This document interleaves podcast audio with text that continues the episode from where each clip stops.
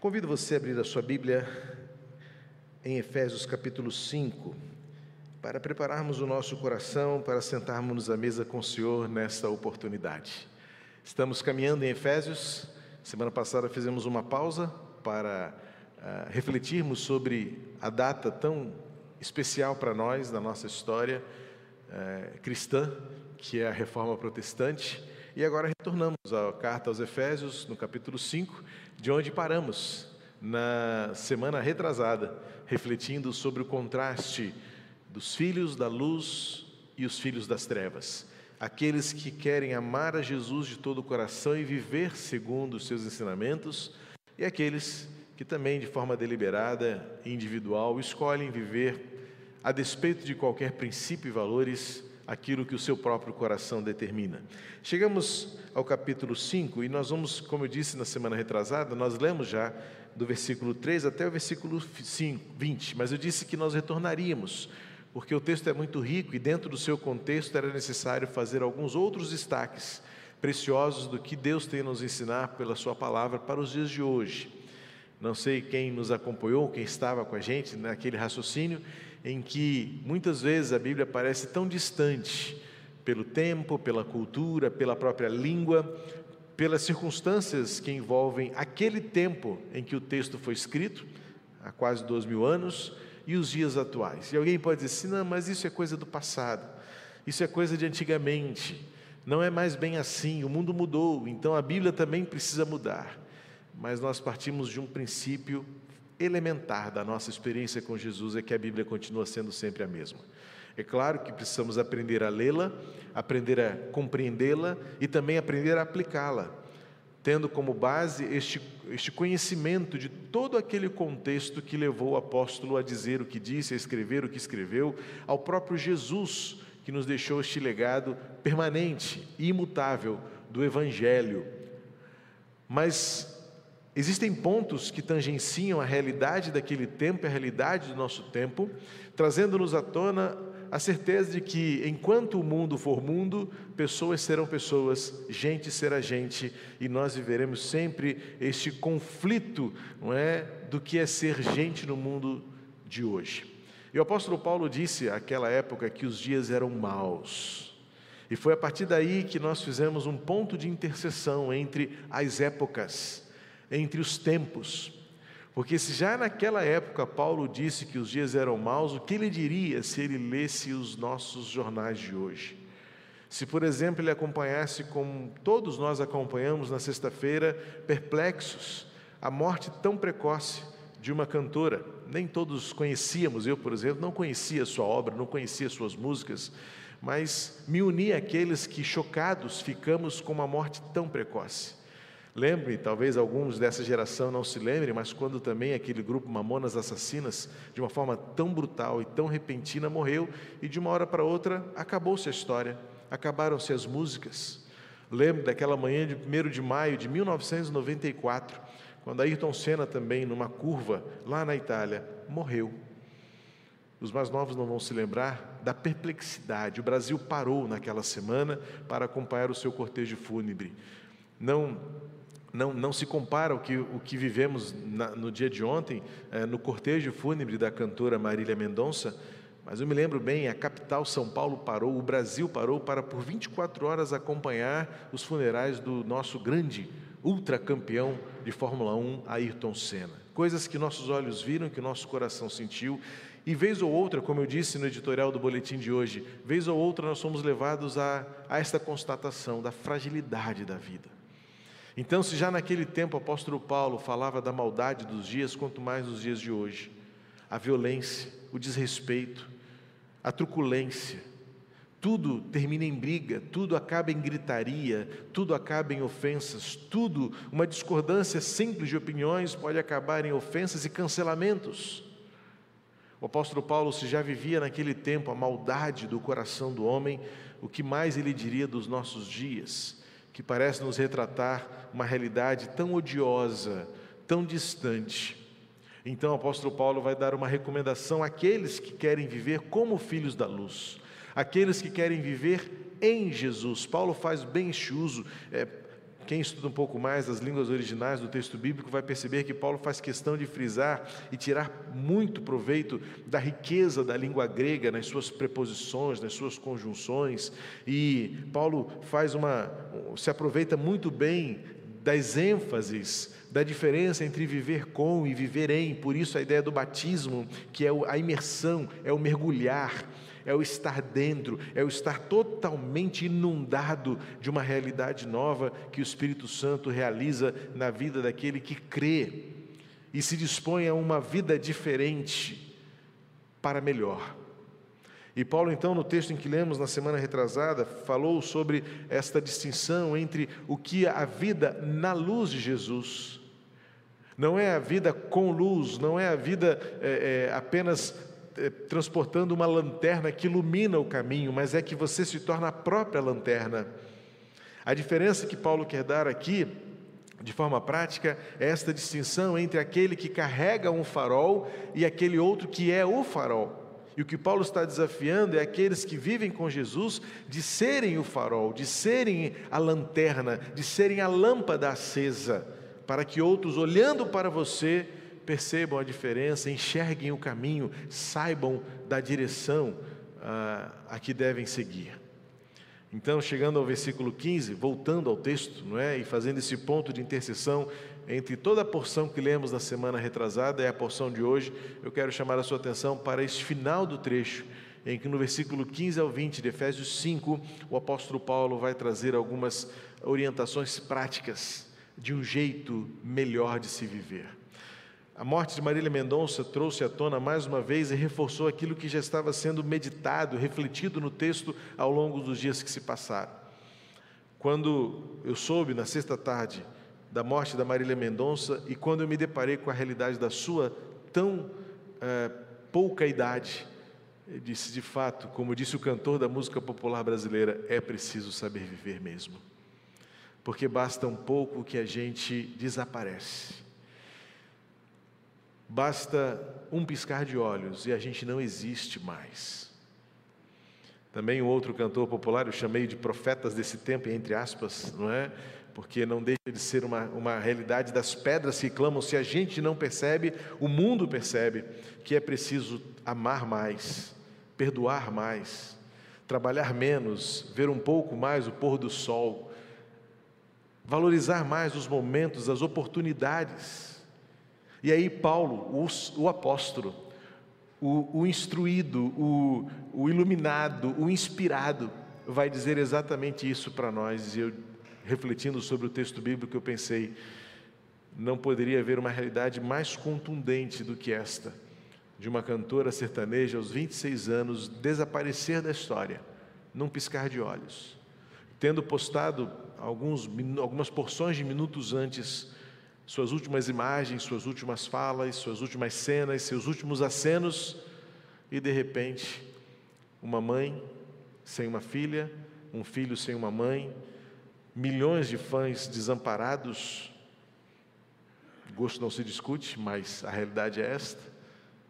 E o fato é que nós nos deparamos com a fragilidade da vida, e o apóstolo Paulo vai dizer: cuidem, cuidem da maneira como vocês estão vivendo pois não existe um jeito melhor para se morrer, senão aquele para o qual nós estejamos, ainda que pouco, mas pelo menos cientes de que um dia todos nós morreremos. E de alguma maneira o que o apóstolo Paulo está dizendo aqui no versículo 15 de Efésios 5 é o cuidado que nós devemos ter, que nos torna seres viventes melhores num cenário, num quadro em que se reflete de forma tão evidente que nós não temos sido, sido melhores. E que o futuro próximo, diante de nós, é ainda tão assustador, tão nebuloso. O que será do futuro próximo? O que, o que nos aguarda, o que nos espera na esquina, o que nos espera no que vem, o que nos aguarda nos relacionamentos, nas convicções, nos confrontos. Então eu me deparo com esse texto, neste tempo, nesta data em que o apóstolo Paulo me adverte: cuida do jeito como você vive, cuida do jeito como você se porta, observe bem suas escolhas, porque isso é determinante para a qualidade de vida para o zelo com que as pessoas olharão para você e verão a diferença que a luz realiza na sua vida. Este é o ponto que Paulo está dizendo. O que a luz tem realizado na sua vida? O apóstolo João vai dizer, tempos mais adiante do apóstolo Paulo, se você diz que está na luz, se você diz que vive na luz, então viva como aquele que de fato reflete a luz de Jesus. E diz assim então Efésios 5, 15 a 20: Portanto, tenham cuidado com a maneira como vocês vivem, e vivam não como tolos, mas como sábios.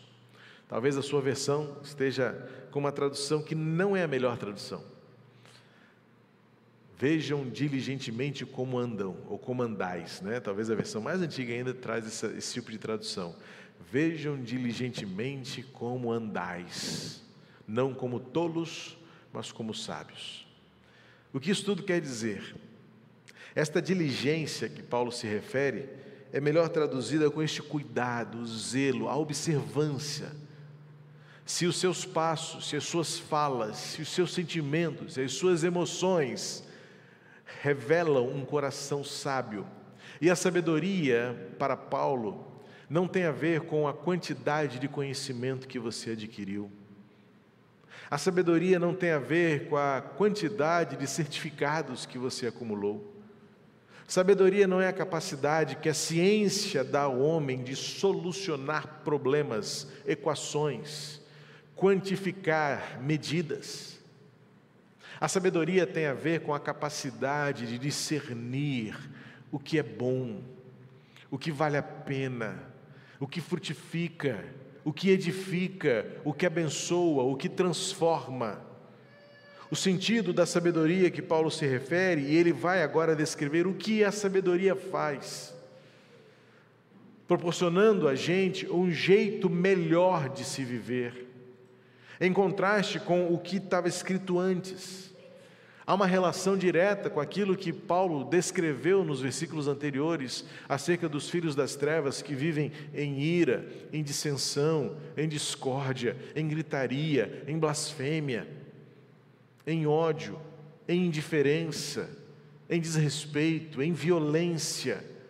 Paulo vai dizer que existe um jeito que é o fruto da sabedoria na vida de alguém que faz com que essa pessoa viva melhor. O versículo 15, no resumo, é: existe um jeito melhor para se viver, que contrasta com o jeito tolo de ser gente que se reflete na sabedoria de alguém que diz: Eu vou ser melhor. Não por uma soberba, não pela arrogância, não pelo comparativo, não pela prepotência de achar que ocupamos degraus mais elevados do que os outros, porque Paulo vai terminar o texto que lemos, no versículo 21, já fazendo a conexão com o próximo contexto, Paulo vai dizer: sujeitem-se uns aos outros, ou seja, não é ser melhor para ocupar um patamar elevado, não é melhor para se comparar e achar que o outro vale menos do que você. É melhor para que você tenha o que dar. É melhor para que você tenha o que oferecer. É melhor para que você seja terapêutico na vida de alguém. É melhor para que as suas virtudes, os seus valores, profiram e proporcionem vida na vida do outro. Diferentemente do que a economia do mundo determina que ser melhor é o comparativo da usurpação, do benefício, da prominência, da prevalência. Eu sou muito melhor do que você, então eu mereço coisas muito melhores. É a sabedoria no Espírito dizer: Eu sou melhor do que você porque eu quero o melhor para você. Eu sou melhor para você porque eu desejo que você seja melhor do que você é. Eu sou melhor do que você e quero transbordar isto na sua vida para que você chegue e esteja junto comigo nesta busca por uma vida melhor da que você tem vivido. É vida para a vida do outro. Então, Paulo agora vai descrever o que isso é na prática. A partir do versículo 16, Paulo vai descrever quais são as características de um jeito melhor de se viver. Ele já começa dizendo: primeiro, aproveitem bem o tempo de vocês. Aproveitem bem o tempo. Talvez a versão mais antiga que alguém tenha em mãos deve estar assim, remindo bem o tempo. Mas o que é remir bem, né? A palavra remir aqui literalmente é pagar o preço. É comprar pelo preço que vale, é dar tudo que você pode dar para adquirir alguma coisa que você sabe que tem valor. Em outras palavras, olha o que Paulo está dizendo: a vida para você vale. A vida para você é alguma coisa preciosa, então esteja disposto a dar tudo o que você puder para que ela seja melhor.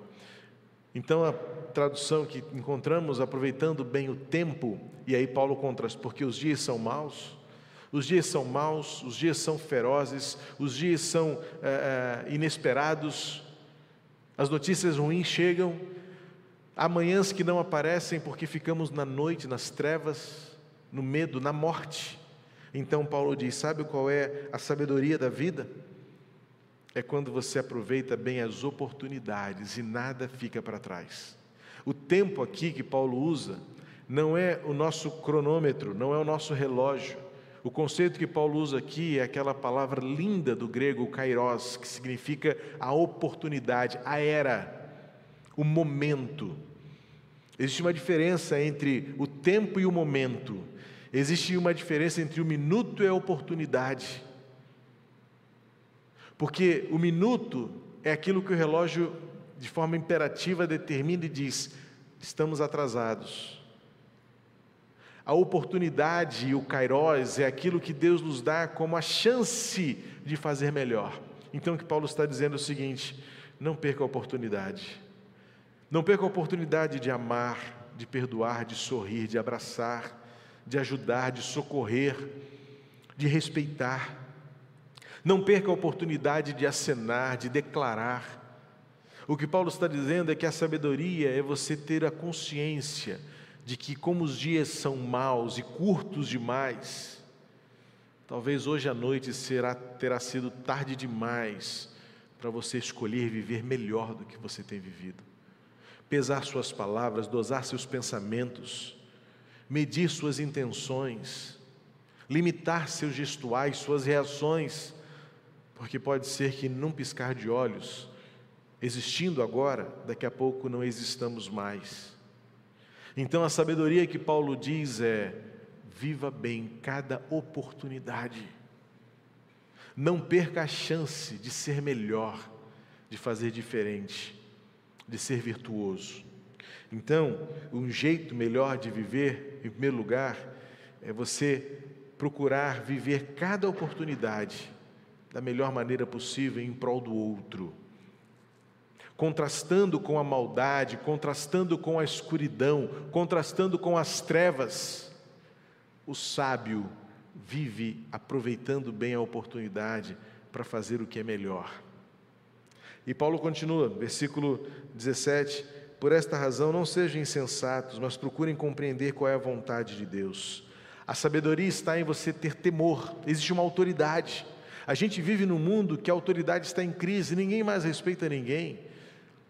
Não existe mais autoridade dos pais, não existe mais autoridades instituídas, porque ninguém se dá o respeito. Alguém pode dizer, ah, mas Fulano não se dá o respeito. A contradição, mas existe uma realidade que rege o universo. Não existe liberdade plena. William Lane Craig já disse isso: não existe a liberdade absoluta. Todos nós estamos regidos por alguma lei. Eu não posso pular do lugar que eu quiser, porque a partir de determinada altura eu vou me machucar. Eu não posso falar o que eu quiser, eu sou assim mesmo, porque eu vou ofender, eu vou machucar alguém, eu vou magoar alguém, e talvez eu não tenha tempo de voltar para pedir perdão. Existem leis que regem a nossa vivência por princípios e valores que são a moralidade, que nos dão uma consciência do que é certo e ainda do que é melhor. Lembra daquela história do capítulo 4? Quem roubava não rouba mais, antes trabalhe para dar para quem precisa. Ou seja, não é apenas um contraste simples, é o contraste que nos leva a fazer melhor do que os outros fazem. E isso então Paulo está dizendo: busquem a vontade de Deus, porque esta é a autoridade que rege a consciência, que dá noção do que é melhor a ser feito. Então, o jeito sábio de viver é o temor e a busca por aquilo que agrada a Deus, aquilo que faz Deus sorrir para nós, aquilo que cumpre os propósitos de Deus para a nossa existência. E versículo 18, Paulo também vai dizer de um outro contraste, da compulsão. Ele diz: não se embriaguem com o vinho. É importante você perceber que o que Paulo está condenando é a embriaguez. Porque Paulo seria contraditório se ele dissesse que é proibido beber, porque quando ele escreve a Timóteo, ele fala assim: olha, você tem um problema de estômago, bebe um pouquinho de vinho porque ajuda na digestão. Está lá em 1 Timóteo.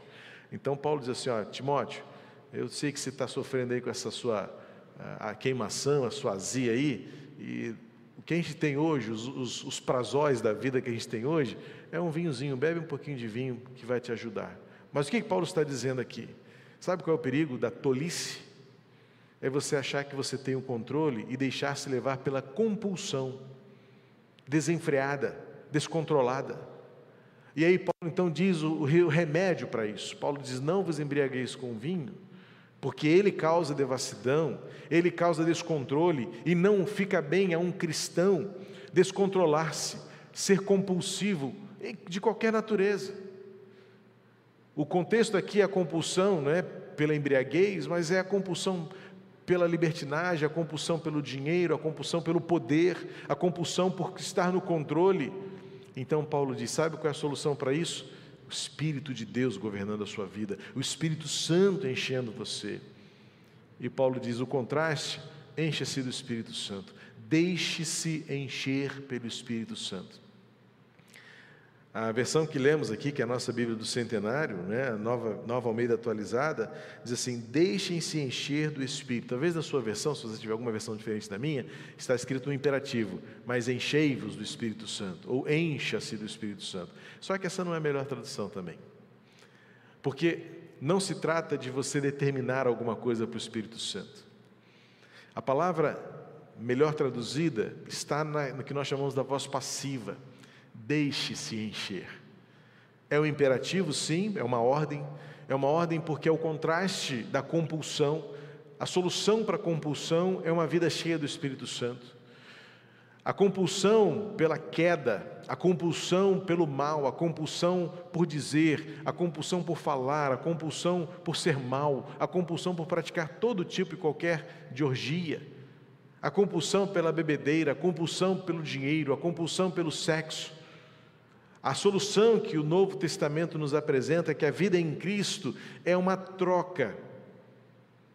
Eu me permito encher pelo Espírito Santo e ver nele a saciedade, a suficiência, o transbordar. Então, existem três coisas aqui no conceito que Paulo traz sobre o enchimento do Espírito Santo. Primeiro, porque é sim um, imperativo, ou seja, não existe outro meio pelo qual nós vamos vencer todo e qualquer tipo de combustão que nós tenhamos, se não for por uma vida cheia do Espírito Santo. Mas um detalhe: este processo é continuado. Este verbo ele não está no, no, no contexto é, cabal e assim abrir a torneira e me enchi pronto.